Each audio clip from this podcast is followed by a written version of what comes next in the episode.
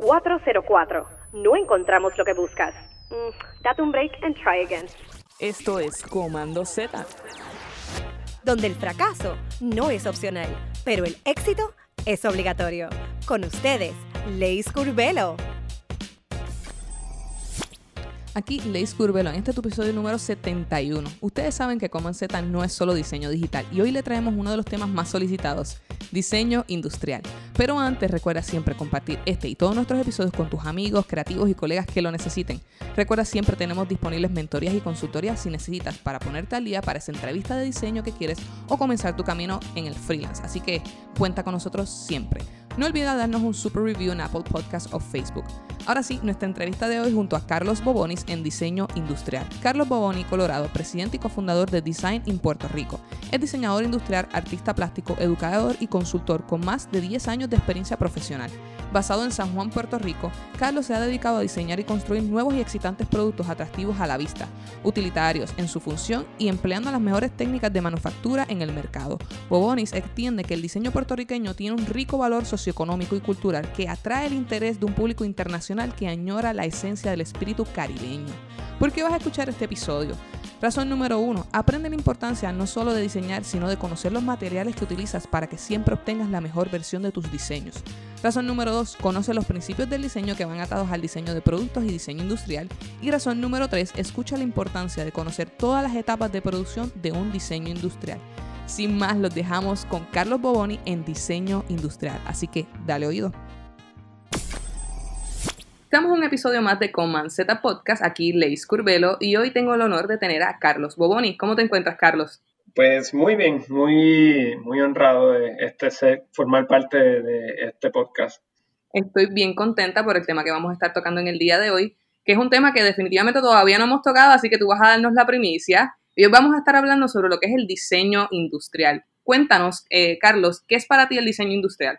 Pues eh, el diseño industrial tiene muchas definiciones y hay, personas que, tienen opiniones eh, diferentes, pero mira, para mí, mira el entorno en que tú vives, mira, mira todos los productos que hay a tu alrededor. Hay, hay productos de empaque, hay productos electrónicos, hay productos útiles y, para cada uno de, estos productos eh, hubo una mente creativa que, a través de los años y a través de muchas iteraciones y a través de, muchas pruebas fallidas y, prototipos fallidos fueron evolucionando a lo, que son los, productos de hoy día. Eh, el, diseño industrial, aunque como, un título joven, eh, en realidad, cuando tú ves a través de la historia, siempre ha habido eh, alguien que haya mejorado las herramientas que hay. siempre habían unas mentes creativas que, cogían las herramientas eh, del ser humano y, las iban mejorando.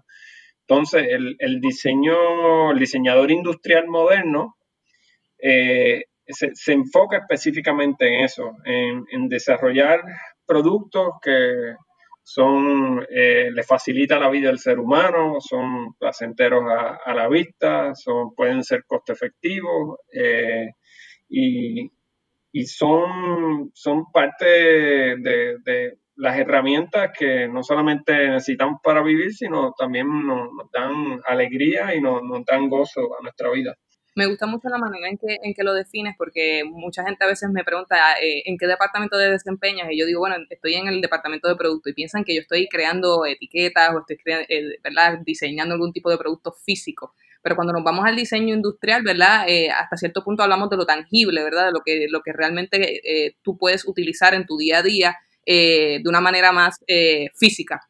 Y nos, me encantaría que también nos hablara sobre qué principios del diseño, ¿verdad?, eh, están intrínsecamente contemplados en el diseño industrial. Hay muchísimos principios, lo, ¿verdad?, lo que viene siendo la teoría del color, este, todo lo que tiene que ver alrededor sobre formas, eh, pero específicamente en el diseño industrial, ¿cuáles son los principios del diseño que se utilizan eh, particularmente en esta disciplina? Pues yo, yo creo que el, el, principio más importante es lo que nosotros llamamos la usabilidad. y eso se traduce a que, también ese producto eh, o esa herramienta funciona para el otro ser humano. Es, es ergonómico, si, es un producto que lo tienes que agarrar en la mano, es, liviano en la mano, no te causa dolor al usarlo. Eh, te resuelve un problema con eficiencia. Eh, se, ve bien, se puede almacenar bien. la usabilidad tiene que ver mucho con que cómo, ese producto en realidad eh, pues, tiene una función positiva y, cómo supera otras iteraciones o, otras versiones de ese producto.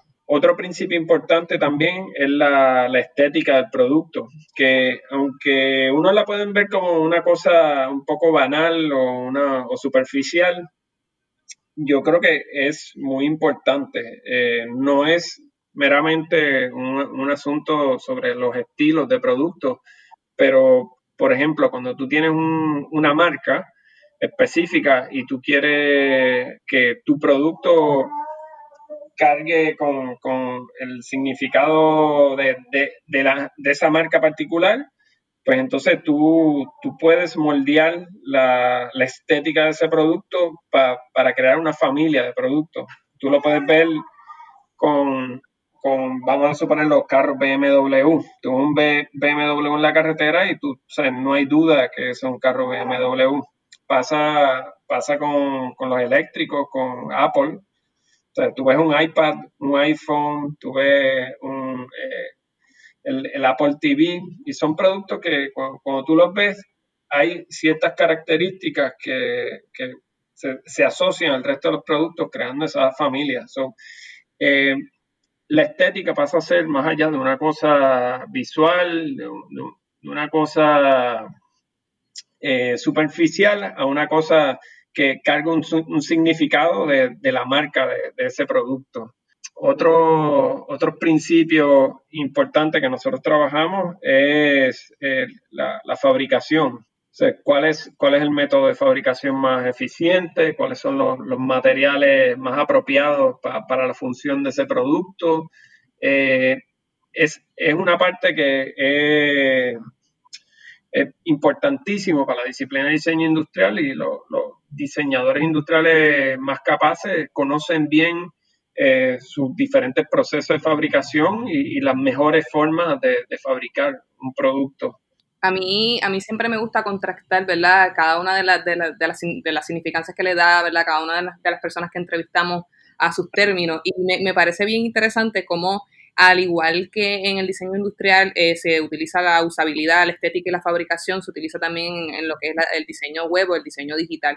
En términos de usabilidad, me gusta mucho eh, dar el ejemplo de cuando estás haciendo este test para ver qué tan, qué tan usable ¿verdad? es esa aplicación cuando tú utilizas eh, la aplicación con una sola mano y con la otra mano sostienes un café. Y entonces ves realmente si puedes generar todas las acciones para poder utilizar esa aplicación con una sola mano. Y ahí es donde te das cuenta si realmente es usable o no lo es.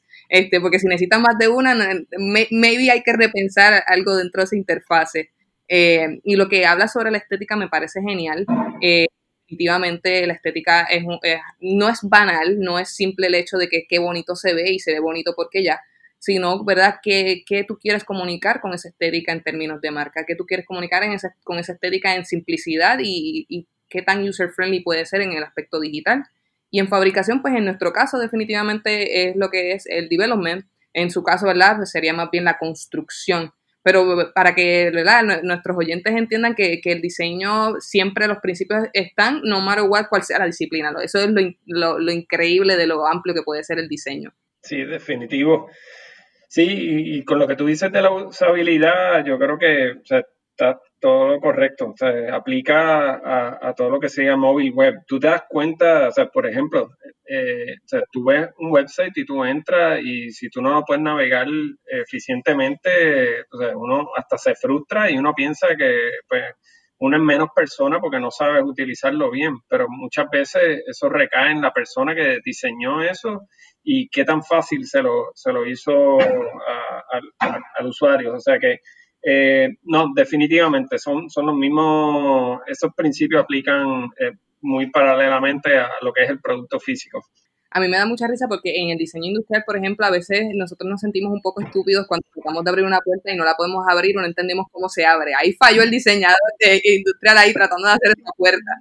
Correctamente. Y, pasa, y pasa muchísimo, pasa más de lo que tú crees. Son cosas, oye, no, no es fácil. Eh, requiere muchas veces uno hace un producto y, a la larga te das cuenta que, cometiste un fallo, esto no está funcionando. Eh, pero es un proceso eh, largo y de experiencia donde uno va poco a poco mejorando eh, los diferentes proyectos y productos que, uno hace. Eh, yo siempre, una, una, herramienta, y yo sé que lo usan en lo digital también, una herramienta bien importante del diseñador industrial es los prototipos. Tú tienes que eh, crear una maqueta, eh, empezar a usarla y ir aprendiendo de, cómo esa maqueta funciona y qué no funciona, para entonces ir a volver a hacer una, una mejor versión. Y, en ese punto eh, uno se puede tardar eh, semanas, meses, a veces hasta mucho más en, desarrollar un, producto. Te, te, hago, te hago un paréntesis, una anécdota eh, en ese tema también, y es que conozco de, un producto que diseñó una agencia de diseño, que, es una dobladora de varilla digital, desktop. Y, y, yo hablando con los directores, ellos me hicieron el cuento que las primeras versiones eran, pues, pues, funcionaban, pero tenían su, tenían algunas cositas que se podían mejorar. Ellos de todas formas lo, lanzaron al mercado y fue exitoso.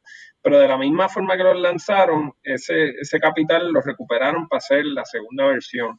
Igual fue exitoso y creo que hoy día van por la cuarta versión. Y, y él me lo contaba como que, mira, esto fue un proceso bien orgánico y positivo para nosotros, porque ellos no se cohibieron de, coño, no, no, la, no la hicimos perfecta de la primera, sino que ellos fueron evolucionando ese producto hasta que lo llevaron a un producto comercialmente viable y que hoy día es exitoso hasta cierto punto.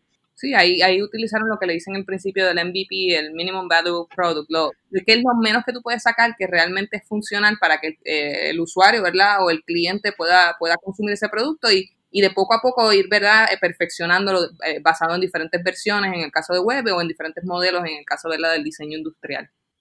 hablemos un poco sobre la sustentabilidad en el diseño. Este, cuéntanos qué cosas se deben tener en consideración pensando en sustentabilidad. Hago un paréntesis y digo que yo no, no soy un experto de sustentabilidad. Eh, dicho eso, eh, lo, estudio, estudio un poco. Ahora mismo los productos que, que, tú ves constantemente en el mercado, tú, tú vas a ver mucho producto que es de, de, single use. Lo ves en los cubiertos, lo ves en los platos de plástico, lo, lo ves en empaques de plástico, eh, y, y, va un poco más allá, pero esos son las botellas de plástico, son, son de los productos principales que tú constantemente la, la estás viendo eh, yendo hasta la basura. Y, y, y, eso ya está llegando a, a su breaking point. está llegando al punto que pues, el, el mundo no tiene la capacidad para manejar tanta basura, que no sea tirándola en, vertederos que, que en, realidad eh, afectan a eh, la tierra que, en donde se está tirando o en el mar. Dicho eso, lentamente se están desarrollando diferentes tipos de, resina, biopolímeros, para contrarrestar esa producción de, plásticos que no son sustentables. Eh, eso se está desarrollando, pero todavía no, no está al, al, nivel o todavía no, no, está a un nivel donde el consumo masivo va, va a ser el cambio de, de plásticos a bioplástico. Eh, lo chévere y lo positivo, o sea, no, no quiero ser completamente negativo, lo, lo positivo de, de, estos plásticos es que de la forma que, que lo están fabricando, químicamente, tú puedes utilizar las mismas o similares métodos de fabricación para hacer ese tipo de producción. Eh, en otras palabras, los mismos moldes y las mismas máquinas que se necesita para hacer unos, cuchillos, unos cubitos de, plástico, lo puedes aplicar para hacer eh, cubiertos de, bioplástico. Eh, la, ventaja, la ventaja de estas tecnologías es que el, mundo va a tener que cambiarlo eventualmente. Eso no, hay duda que, va, a haber, va a haber que hacer ese cambio. Bueno, en, resumen, lo, positivo es que de la forma que la manufactura se está moviendo, sí, sí están habiendo desarrollos de, de diferentes tipos de productos que sí son sustentables y y la mayoría de los productos de plástico y polímero que tú ves hoy día podrían ser reemplazados por, por estos tipos de, de, biopolímeros. O sea que hay, hay un rayito de esperanza ahí, eh, pero todavía está, todavía le faltan varios años para que esté el nivel de producción eh, y de costos que, que, es lo que están los, los plásticos los plásticos de, que se utilizan comúnmente. No, y todo también va a depender, ¿verdad?, de la utilidad del, del, producto de que se vaya a generar. No es lo mismo generar tal vez un mueble en plástico que un mueble en madera, que todavía sigue siendo una opción buenísima. Obviamente a nivel de calidad y precio, pues tendría, habría que ver los estándares, ¿verdad?, con el cual el diseñador quiera eh, comercializar el producto, pero siempre las alternativas están. La idea, ¿verdad?, es tener un, diseño pensando en, en, el futuro y cómo, ¿verdad?, va a tener un impacto dentro de nuestro medio ambiente, definitivamente. Eh, vamos a movernos, ¿verdad? Un poquito más a, a, lo que es el lado de, producción, me interesa muchísimo, porque muchas veces los diseñadores, por lo menos en el área digital, nos pasa que producimos algo y se ve perfecto y ve en la pantalla, pero cuando hablamos de cosas tangibles eh, y de productos que terminarán en nuestras manos, no necesariamente como lo pensamos o como lo diseñamos, es como termina. Y a mí me gustaría, ¿verdad?, que dieras un poco de información sobre eh, las diferencias de la gestión manual de producción versus la nueva digitalización, ¿verdad?, dentro del diseño industrial y que nos hablaras un poco sobre cómo se trabajaba antes, cómo se trabaja ahora con, con las nuevas maquinarias de digitalización. Sí, no hay duda que, las herramientas digitales eh, ayudan y agilizan el proceso de diseño. Eh, antes eh, era un proceso sumamente manual. para hacer una silla se tenía que hacer una maqueta quizás pequeña, después se hacía escala, se iba probando los materiales, se iba probando los, procesos de fabricación. Eh, es un proceso, y todavía lo es hasta cierto punto, un, proceso bastante eh, manual. Eh, con las herramientas digitales hemos, hemos avanzado muchísimo ahora mismo, y, por ejemplo, para, darte un poquito de, mi proceso, yo, yo trabajo la mayoría de mis proyectos con, programas de, CAD o de modelo, modelación tridimensional. Eh, y esto lo que me permite es empezar a, tener un visual y empezar a tener una, sensación de, escala y visual de, cómo se ven eh, esos productos una vez que uno, uno tiene esa idea tridimensional, pues puede pasar a hacer una maqueta manual. Eh, hoy día también se, utiliza mucho la impresión tridimensional, la gente saca 3D prints y empieza a, ver qué tal eh, esas maquetas eh, se ven y, se funcionan en el caso de algunos productos que, sean un poquito más manuales, que los puedas coger en la mano. Eh, pero todas estas tecnologías eh, definitivamente han acelerado el, desarrollo del producto. Una, una, vez tú pasas de, esa fase, vamos a llamarle digital, pues siempre hay que, fabricar algo, ¿no? Y entonces ahí, dependiendo de los materiales que estás usando, sea madera, sea metal, sea piedra, sea bronce, polímero, pues uno empieza a hacer una maqueta manual para empezar a ver cómo se ve, cómo funciona, cómo se siente, eh, si hay un asunto de peligro, eh, si, si, de verdad está cumpliendo con, la función como se supone, etc. Eh, ya, ya después que tú tienes un, vamos a decir, ya, ya después que tú tienes un prototipo funcional y uno está contento, satisfecho con cómo funciona, ya, ya uno empieza una fabricación eh, final, en donde estás usando el método de fabricación específico, los materiales específicos, los terminados específicos para que ese producto funcione eh, como se supone. Cuéntame, ¿qué, es lo más que, extrañas que te gustaría que la gente tomara en consideración, la gente nueva que está comenzando en el diseño industrial? Sí, eh, yo, yo creo, yo personalmente he pasado por fases. tuve tuve una fase bastante de unos 4 o 5 años que tenía acceso a muchas de las máquinas digitales y, tuve, tuve tiempo de, ponerme creativo con ellas y hacer diferentes tipos de diseños. Y, es, como, es como un juguete nuevo. Una vez que tú pasas esa fiebre, empieza, te, te emocionas con alguna otra técnica, algún otro terminado. Eh, Hoy día, fíjate, he estado eh, bien pendiente a, lo que son las manualidades, las manualidades viejas, son manualidades que, se han perdido la destreza a través de los años.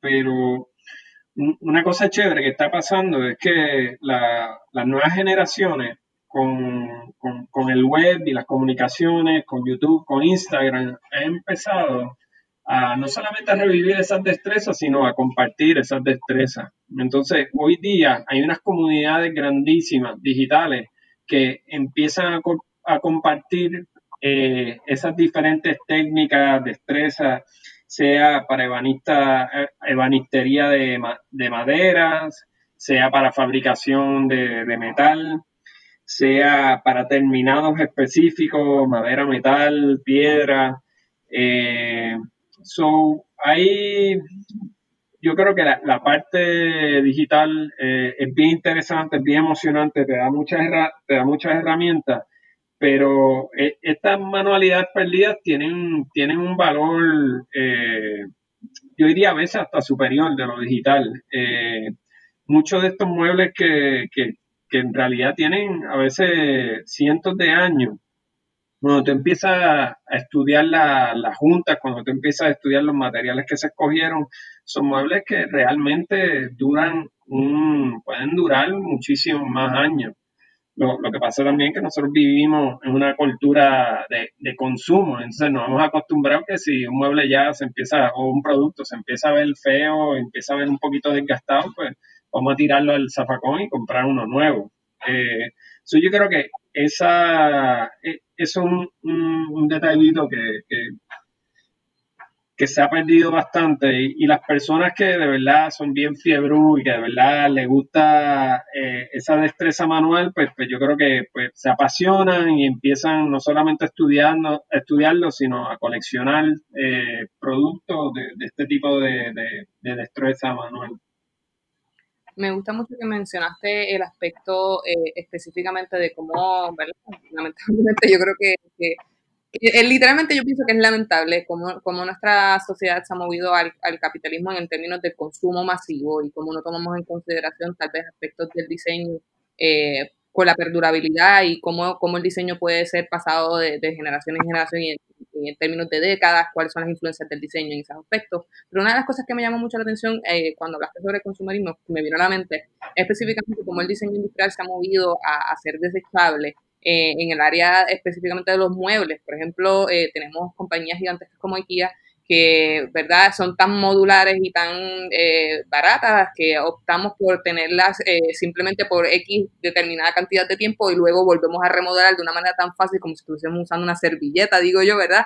Este, ¿cuál, es, ¿Cuál es tu opinión en términos de lo verdad este tipo eh, de compañías que tienen unas ofertas súper amplias a nivel de consumo y, que los productos se sienten un poco desechables? ¿Tú crees que, que pudiésemos aspirar por cambiar un poco, ¿verdad? Esas tendencias o, crees que ellos se van a quedar con el mercado posteriormente? ¿Cuál es tu opinión al respecto? Pues, pues fíjate, aquí es como más necesario y, confieso que, yo tengo varias piezas de IKEA que no solamente tengo y uso, sino también aprecio. IKEA tiene algo por, encima de, otras compañías de muebles desechables y es que están bien diseñadas. Eh, tú ves como cómo es el sistema de ensamblaje, tú ves eh, las diferentes funciones detrás del producto y tú te das cuenta que aquí hubo un equipo de gente bien, bien smart, witty, eh, que de verdad le, dio cabeza para hacer un producto superior. Que los materiales en madera prensada y que es de menor calidad, pues sí. Pero para mí yo creo que lo que lo balancea es que eh, en realidad eh, son, son productos que en el método, en los métodos de, ensamblaje, en los métodos, en, su función, son, son sumamente funcionales. Eh, o sea que eso para mí es un punto a favor. Pero no es lo mismo con sí hay otras compañías que están imitando estilos viejos de, de otros tipos de muebles, eh, los materiales son baratos, los laminados son baratos, de, verlo tú sabes que su, tiempo de vida va a ser sumamente limitado, pues, pues ese tipo de, de, productos, pues eh, no, no le tengo tanto, tanto aprecio. Eh, por falta, por falta de estilo, por falta de calidad y por falta de verdad de tener una persona apasionada detrás, eh, trabajando detrás de él. Eh, sí, sí es como eh, es, un, es un tema bastante controversial también porque cuando tú empiezas a subir y a, y a mirar productos de mejor calidad y con técnicas de fabricación más avanzadas, pues eh, eh, evidentemente el, precio va subiendo. Entonces, uno como consumidor educado, creo que tiene que hacer la, diferenciación o tiene que, tiene que tomar una postura. Eh, invierto en un mueble bien pensado económico o, de verdad me hace falta una pieza eh, bien diseñada con, con técnicas de fabricación eh, avanzada que, de verdad me, va a servir me, va a servir para mí para, lo que yo necesito. Yo, yo creo que hay espacio para las dos pero definitivamente hay sí hay compañías que, que pues, pues no le tengo mucho respeto por, porque su, su producto en realidad es, inferior, es, económico, es, no, no, está aportando nada eh, en términos de la cultura, en términos de innovación de productos, no, no, no, está, no está aportando nada al, al desarrollo, vamos a decir, cultural del ser humano y del diseño. Claro, claro. Vamos a hablar, ¿verdad? Como digo yo en arroz con habichuela, vamos a hablar de... Eh, eh, vamos directo al mambo. Cuéntanos sobre la importancia de hablar con los fabricadores y tener un entendimiento en el mismo idioma a la hora de producir. Ahí es que está, ahí es que está la cosa. Ahí es que está la cosa. Sí, eh, es sumamente clave.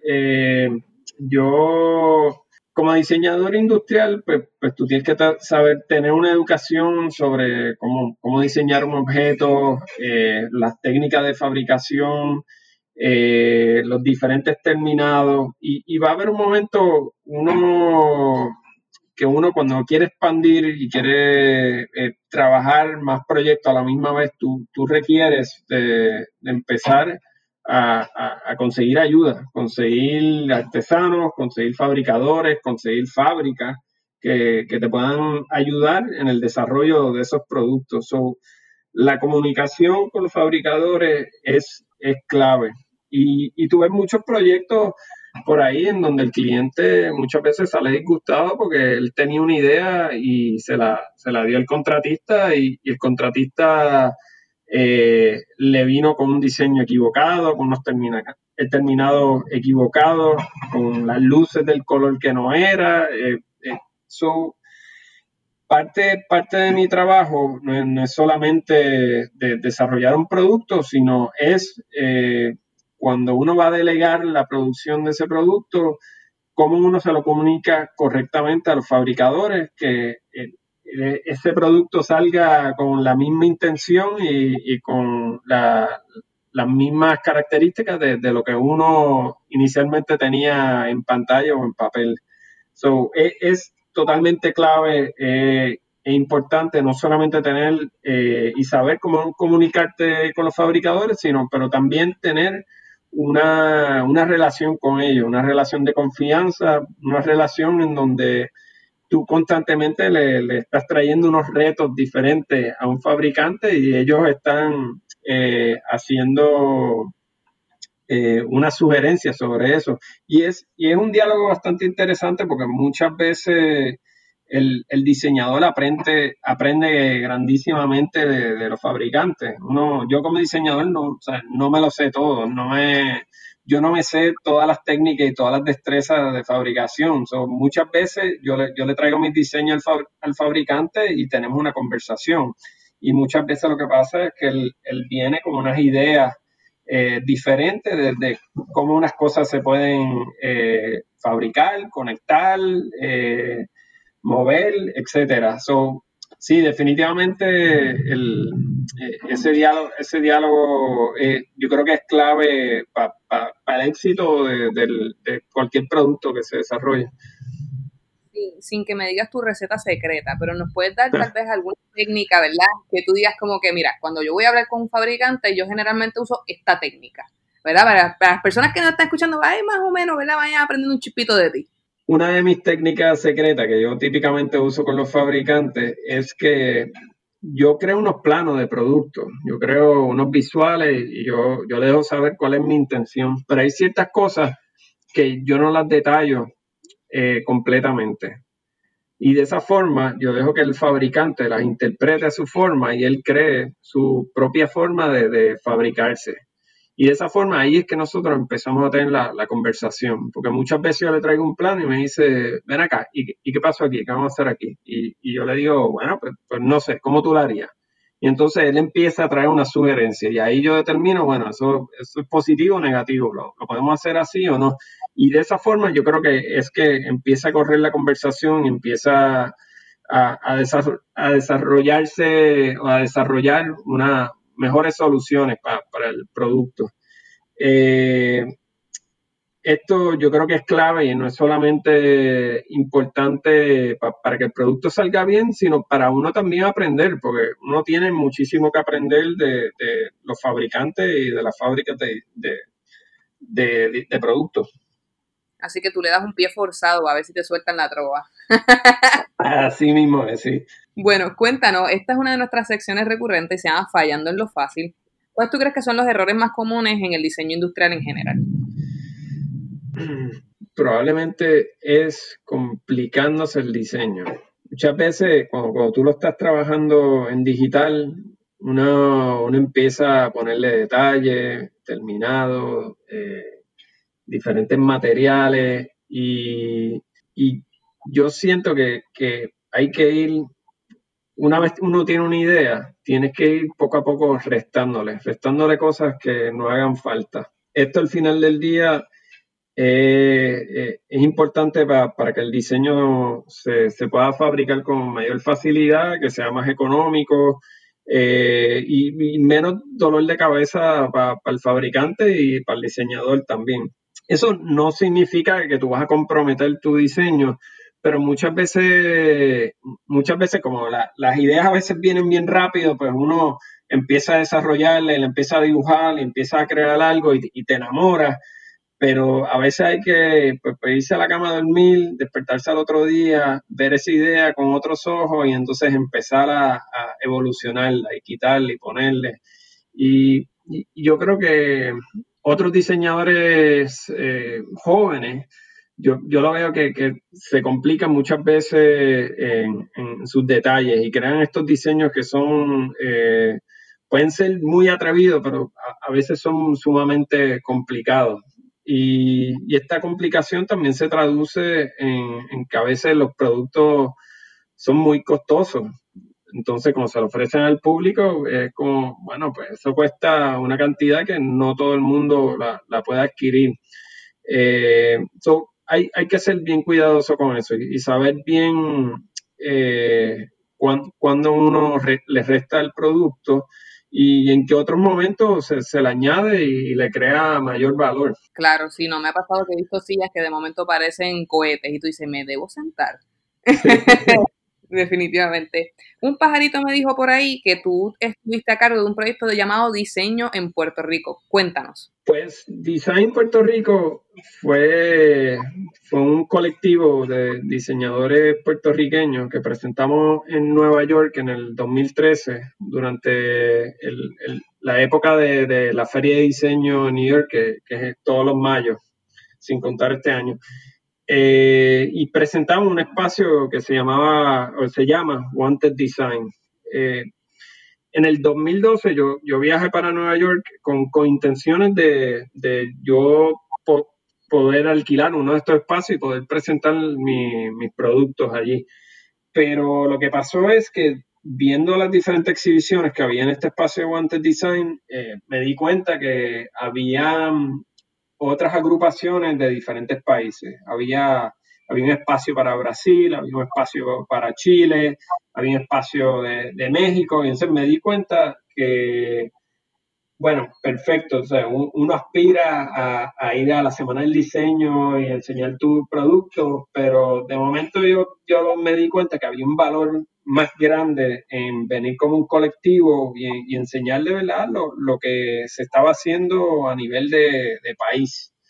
Eh, entonces, durante esa misma feria, eh, yo le hice un acercamiento a, la directora de la feria, eh, se llama Odile Hanion, y y le hice como una mentirita, una pequeña mentirita, le dije que, yo era puertorriqueño y que tenía o representaba a un grupo de, diseñadores puertorriqueños. Eh, ella le encantó la idea y me, dio su contacto e inmediatamente empezamos una conversación. Y este proyecto yo, yo lo trabajé con, con mi esposa, Erika Medina, y lo que fuimos haciendo fue no solamente dialogando con los diferentes diseñadores del, país, sino desarrollando una exhibición que, iba a ser, o fue en ese momento, yo creo que una fotografía bastante precisa de, esa generación de diseñadores que, estaba trabajando en Puerto Rico. Entonces, nosotros presentamos en el 2013, en, el espacio Wanted Design, la Feria del Diseño, con 16 diferentes eh, grupos de diseño. Éramos alrededor de 32 diseñadores que, fuimos allá a Nueva York a presentar. Eh, y, y, fue para nosotros súper exitoso. Eh, en términos de la aceptación de, la industria del diseño, en términos de, que pusimos a Puerto Rico en el mapa, eh, se, pudo comunicar eh, lo que se estaba haciendo en Puerto Rico y, de verdad que había un, apoyo y un talento que, se estaba desarrollando en la isla.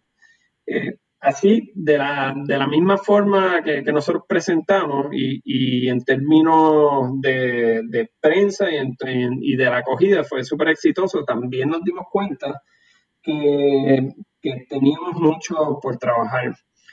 Aunque habían tremendos diseños y tremenda participación de los diseñadores, nos dimos cuenta que, que ese talento está ahí, pero hay otros niveles dentro de la industria del diseño y entonces hay, hay diferentes compañías, diferentes eh, marcas, diferentes diseñadores que cuando llevan sus productos a la feria de Nueva York, lo llevan a un nivel que, están listos para el mercadeo, que tienen un inventario de productos, que, están listos to, do business en ese espacio.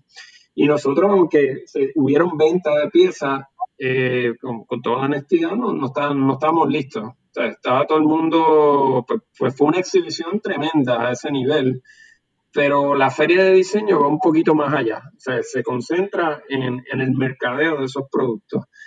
Así que nosotros lo volvimos a hacer, eh, otra de estas exhibiciones, en 2014, eh, donde fuimos con, con cinco diseñadores que tenían sus productos mucho más pulidos y mucho más listos para el mercado. Y, lo mismo, yo creo que tuvimos bastante éxito en términos de, mercadeo, eh, hubieron ventas, perdón, hubieron ventas de, productos, pero todavía, todavía yo creo que en Puerto Rico tenemos, tenemos por qué recorrer. Hay los diseñadores que sí se lo están cogiendo en serio eh, se tienen que organizar un poco más para empezar a desarrollar eh, primero producto exitoso, segundo un inventario de productos, tercero un plan de negocio eh, que, que, lo puedan ayudar a, a, mercadear ese producto más eficientemente. Y, y sí hay y sí, no, no te voy a decir que, no está pasando, o sea, sí hay un grupo de, diseñadores, hay unos cuantos que, yo creo que poco a poco han ido resolviendo ese organigrama y están poco a poco llegando al punto que, pueden mercadear su, su producto más, más eficientemente y, no solamente en Puerto Rico, sino internacionalmente. So, eh, tenemos camino por recorrer, pero, pero vamos por ahí. Yo estoy 100% segura por, por, toda la información que hay, ¿verdad? Allá afuera, que fue un, éxito total, ¿verdad? Nuestra representación, pero tengo una sección en el podcast que se llama Historias de Terror.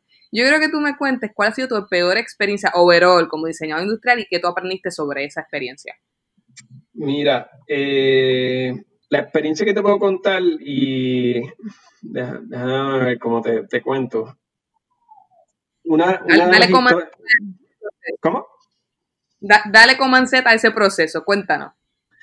Sí, una, hay, hay, hay varias historias de, terror, desde, jefes terribles, desde deadlines imposibles. Eh, el, diseño no siempre carga un poquito estrés, porque siempre hay deadlines y siempre tienes que entregar algo a tiempo. Eh, pero uno, una de las peores historias que, para, mí, me, para mí me dio eh, muchísimo terror fue, fue trabajando con la firma Michael Kors. Y yo estuve con ellos dos años y estuve trabajando lo que era el diseño, diseño mobiliario para las tiendas de venta. Y ya trabajando con, con esa corporación, ya eh, el, equipo, yo llevaba un año y el equipo ya pues estaba empezando a coger confianza en mis destrezas y poco a poco me, iban soltando proyectos más grandes. Y, me soltaron un, mueble, que era el mueble más grande que había hecho para ellos hasta el momento. Pues la, compañía me, dio para hacer este mueble, que era el, el mueble más grande que había hecho hasta el momento para, para compañía. Era un mueble para una serie nueva de wallets que estaba saliendo, eh, que era bien interesante, con paredes magnéticas, tenía diferentes compartimientos para, para guardar el producto, pero era un mueble de 20 pies de ancho por 12 pies de alto. O sea que era un mueble bastante, bastante masivo. Y típicamente cuando nosotros hacíamos estos muebles, nosotros hacíamos unos prototipos que los traíamos a, las oficinas centrales en New York, en el piso 18, donde nosotros los mirábamos, el equipo entero, y evaluábamos si, el mueble funcionaba o no. Y, me sueltan este proyecto y yo, pues, pues chévere, tuvimos un tiempo en lo que yo y el equipo fuimos desarrollando el mueble y ya una vez estaba aprobado, se hicieron los planos de construcción y se enviaron al fabricante como dos semanas más tarde, típicamente yo tenía cada dos semanas tenía una reunión con mi supervisor y tenía una reunión para discutir cuáles eran los, proyectos que, teníamos en la mesa. Y pues él me menciona este, el mueble, ¿cómo va? Y yo, pues, pues está bien, ya eso está en producción, ya lo debemos estar viendo entre dos y tres semanas. Perfecto. Y el supervisor en una me pregunta, oye Carlos, ¿Y, tú consideraste que, ese mueble tenía que subir por los elevadores? Mira, y a mí me da un frío en el cuerpo, o sea, yo me puse pálido y yo le dije, sí, sí, sí, seguro que yo lo, lo medí para los elevadores. Mira, salí de la reunión, salí corriendo a un sitio privado, llamé al fabricante y yo le dije, mira, para, para todo lo que estás haciendo, paralo, porque es que me, me, van a botar de mi trabajo. Cuando, el mueble ese de 20 pies llegue ahí a las oficinas centrales y no haya forma de meterlo al piso de 18. Eh, el fabricante, que eran unos fabricantes en Brooklyn, eh, muy, muy buenos, me, me dijeron, mira, no, no te preocupes, eh, la producción todavía está corriendo, así que tenemos tiempo para hacer los cambios que necesitan. Eh, no, no, pude recuperar mi trabajo, el mueble lo tuvieron que partir en seis diferentes piezas para que pudiera entrar al edificio y pudiera entrar por los elevadores. Y, y nada, el, mueble fue un éxito, lo montamos, quedó súper bien, pero por un segundo yo pensaba que yo iba a estar, estar botado como bolsa eh, a la pica, a la que llegara un mueble de 30 mil pesos que, que, estaba inútil en el parking del edificio. Y oh, esos son el típico de cosas de, high stress que, a veces nosotros tenemos que agregar y las metidas de patas que uno, uno hace. So, tu, tu historia de terror eh, fue no pensar en esos pequeños detalles de tal vez, eh, vamos a pensar esto de nuevo. O sea, en ningún, en ningún momento a mí se me ocurrió que, bueno, pues eso había que aplastarlo de alguna forma en, en los elevadores. Eh, y hasta que el supervisor no me acordó de eso, o sea, si no, hubiera sido un papelón. Hubiera llegado allá al parking y no había forma de, de subirlo al edificio. Por eso yo le digo a la gente, piensen en lo peor. Cada vez que diseñen algo, piensen en lo peor. A veces yo antes producía eventos y la gente me decía, oye, pero cuando tú haces los planes de contingencia, tú matas a todo el mundo. Yo, bueno, pero es que no podemos contar con el animador y si el animador nunca llega, ¿quién va a tomar el micrófono? Y si de momento el que hizo el bizcocho tampoco vino porque se envenenó, ¿quién va, ¿cómo vamos a suplementar el, bizcocho? Así que hay que pensar lo peor. ¿Qué es lo peor? Bueno, había que meterlo por el ascensor. Sí, pero por otro lado, eh, gran parte del diseño también es corregir problemas. Eh, no hay ningún proyecto que ya haya hecho que por algún lado le sale un, problema. algunos más, más críticos que otros y, yo creo que parte de la destreza también es saber reaccionar y saber corregirlo al, tiempo indicado. Eh, pero pero no falla, sea, siempre, siempre va a haber algún problema que va a haber que resolver en algún momento. Correcto. Ya estamos finalizando, pero no quiero irme sin antes, ¿verdad? Eh, ¿Sabes cuál fue tu primer trabajo? Esta es la sección con la que cerramos cada episodio. Y la idea es que no importa cuál fue tu primer trabajo, siempre vas a aprender algo que lo vas a utilizar en tu trabajo de diseño del futuro. Así que cuéntanos, ¿cuál fue tu primer trabajo y qué aprendiste en tu trabajo que estás aplicando ahora como diseñador industrial? Pues mira, mi primer trabajo en, un trabajo oficial donde tenía una paga mensual fue en la ferretería 13. Saludo a la familia Cueva. Eh, Sí, en la ferretería 3C y, en ese momento no es como que yo estaba apasionado a los muebles, pero me tripeaba estar en una ferretería. O sea que desde eso fue a los 16 años. O desde los 16 años yo estoy recorriendo ferretería y aprendiéndome los diferentes tipos de tuerca, de clavo, de madera, etcétera. O sea que algo, definitivamente algo se tuvo, tuve que haber aprendido de, ese tiempo que estuve ahí, ese verano, porque fue un, por un verano. Así que estás curado de espanto entonces con la ferretería. Sí, oye, al, día de hoy yo voy para la ferretería y muchas veces hasta yo sé más de lo del inventario que hay ahí que, los que están cotizando. Yo voy para allá y, les dejo saber, mira, eh, tu madera está en, esta góndola y tiene estas características y, y, allí está. Eh, no, eh, eh, yo creo que esa experiencia fue chévere también porque uno se fue familiarizando con no solamente con los diferentes productos que estaban allí en ese espacio, sino los diferentes personajes que, comúnmente van a la, ferretería y lo mucho que uno aprende de, las personas que, compran y, y, comparten sus conocimientos allí. O sea, ¿qué aprendiste trabajando en esa ferretería que aplicas hoy en día como diseñador industrial? Bueno, yo creo que Específicamente, yo creo que eh, me fui relacionando con los diferentes productos que, ofrecía la, ferretería.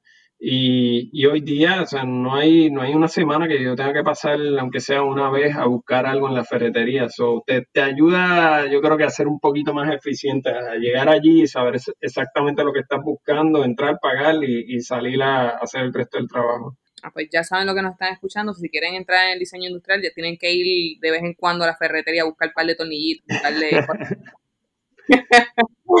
Mil gracias, Carlos, por, darnos toda esta información súper valiosa sobre lo que es el diseño industrial. ¿Algo más que quieras comunicar a nuestra audiencia? Eh, no, Muchas gracias, más que la audiencia, muchas gracias a ti. Yo creo que el, podcast es tremenda plataforma, no, no solamente para los diseñadores, sino para diferentes destrezas y, diversas facetas del diseño. Yo creo que es, es tremendo y es una herramienta para todos los que son amantes y apasionados del diseño, aprender un poquitito más sobre los diferentes campos. Así que de verdad aplauso a ustedes. Muchas gracias. Así que nada, chicos, será hasta la próxima. Puedes buscar más episodios a través de nuestra página web comanzetapodcast.com o seguirnos a través de Instagram, Twitter, Spotify, Apple Podcast y Google Podcast como Coman Z Podcast o en Facebook como Coman Z Podcast PR. Las opiniones perdidas en este programa son de exclusiva responsabilidad de quienes las emiten y no representan a Coman Z Podcast ni a sus auspiciadores.